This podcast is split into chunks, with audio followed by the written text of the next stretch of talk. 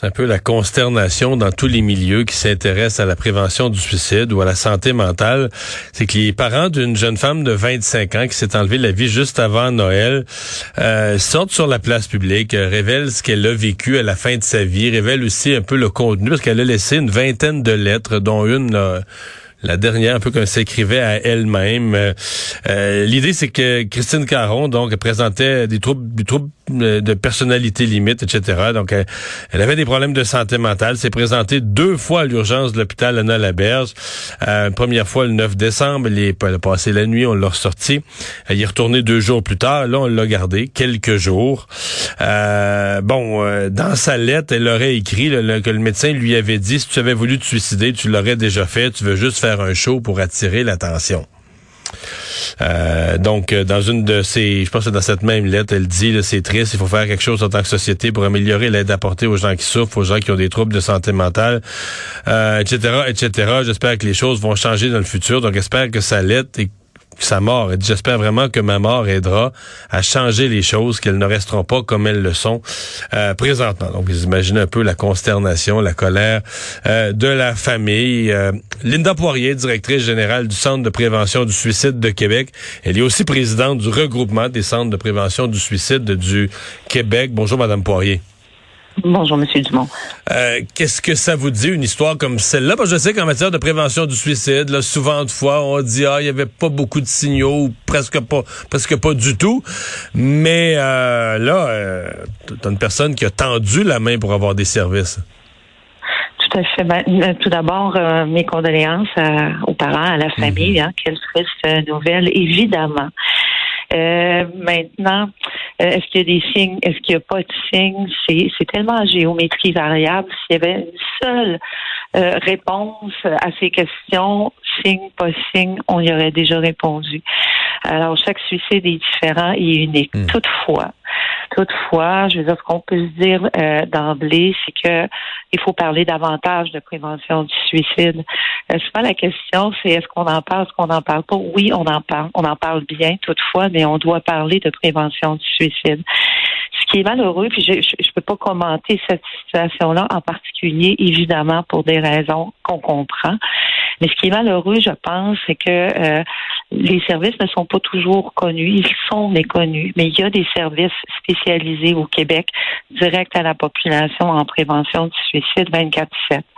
Ceci étant dit, euh, la prévention du suicide, c'est pas l'affaire d'un organisme, mais c'est l'affaire d'une population, c'est l'affaire d'un Québec. Mais est-ce que les urgences des hôpitaux ne sont pas un acteur dans la chaîne?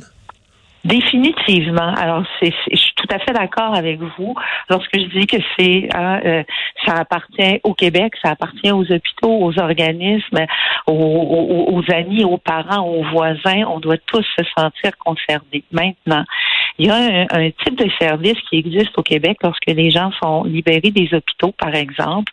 C'est ce qu'on appelle le suivi étroit. Malheureusement, ce n'est pas offert. Ces services-là ne sont pas offerts partout au Québec. Je m'explique brièvement.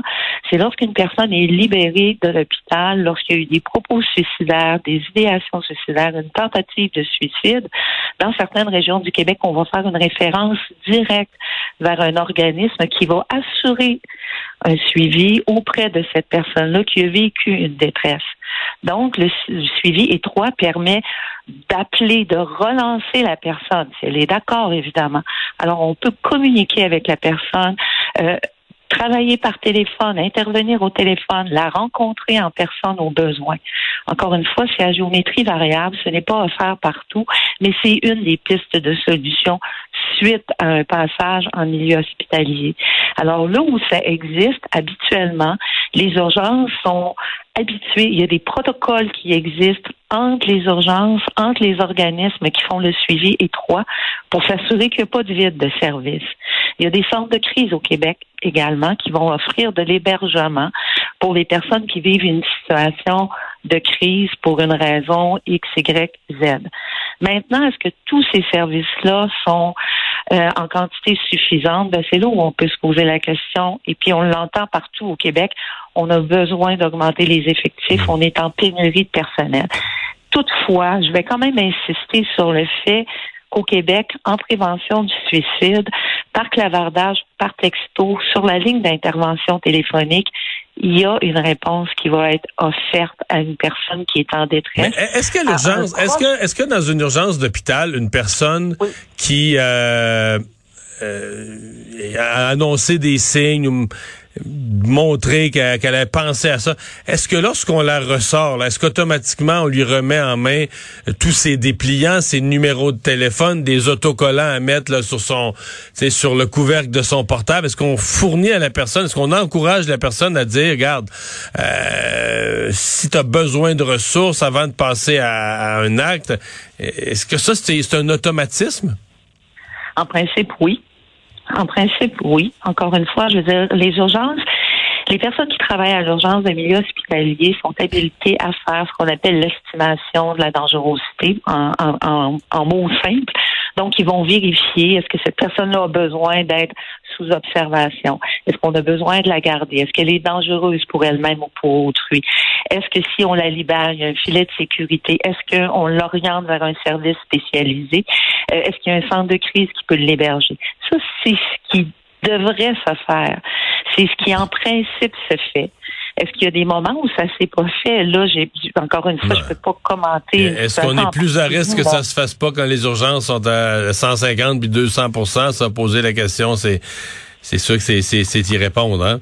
Euh, en principe, non, encore une fois. Non, je sais, mais mais, mais c'est parce que je, je, pour, pour, moi, ok, qui travaille dans un centre de prévention du suicide et qui côtoie 29 autres centres de prévention du suicide, pour nous, ça va de soi que le 1866 appelle, c'est un numéro qui devrait être connu de tous.